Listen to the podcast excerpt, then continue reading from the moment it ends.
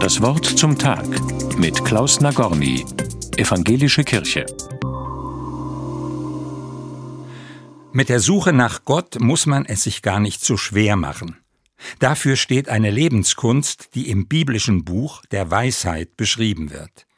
Es sind über 2000 Jahre alte Beobachtungen, Einsichten und Erkenntnisse, die helfen können zu einer bedachtsamen und umsichtigen, eben einer weisen Lebensführung.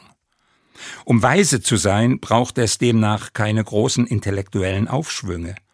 Wer weise sein will, so heißt es, muss am Morgen nur seine Haustür öffnen, um aufmerksam wahrzunehmen, was sich da alles den Sinnen bietet. Wer sich früh zu ihr aufmacht, so ist im Buch Weisheit zu lesen, muss sich nicht mühen, denn sie wartet schon vor seiner Tür. Die Weisheit ist schön und unvergänglich und lässt sich von denen finden, die sie suchen.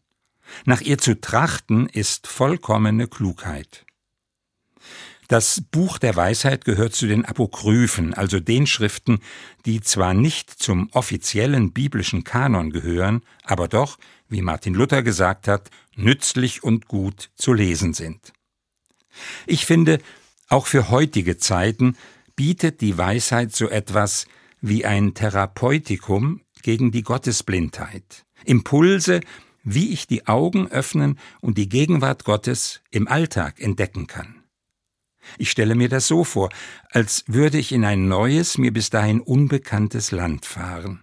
Auf Reisen geht es mir so, dass ich immer besonders neugierig und gespannt bin auf alles, was auf mich zukommt, empfänglich für die fremde Sprache, die andere Art miteinander umzugehen, die unbekannte Landschaft. Alles Routinemäßige lasse ich zurück, viele Dinge sehe ich wie zum ersten Mal. Und wenn ich zurückkehre in mein normales Leben, versuche ich diese offene und interessierte Haltung beizubehalten. Mit den Augen der Weisheit sehen heißt dann für mich, was ich schon längst zu kennen glaubte, erscheint mir in einem neuen Licht. Ich entdecke die kleinen und oft übersehenen Details in meinem Alltag. Alles wird mir zum Zeichen für das göttliche Geheimnis hinter den Dingen. Weisheit, du Schöne, sage ich mir.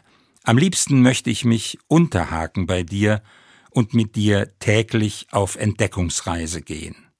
An deiner Seite will ich meinen Blick auf die Welt verwandeln lassen und dankbar empfangen, was jeden Morgen vor meiner Tür darauf wartet, entdeckt zu werden. Klaus Nagorny, Karlsruhe, Evangelische Kirche.